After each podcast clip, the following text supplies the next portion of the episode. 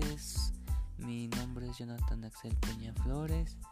Este, soy del grupo 109 y hoy me toca este, explicar el tema de justificar y explicar.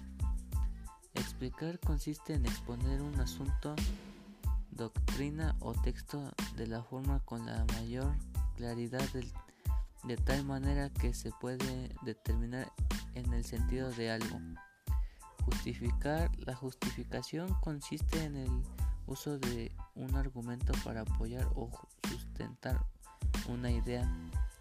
Dicho al anterior, la diferencia entre justificar y explicación radica en el hecho de que la explicación no implica involucrarse emocionalmente en esta, se limita a exponer el asunto mientras que en la, en la justificación se asume una postura personal que conjuga la ética con, con lo afectivo.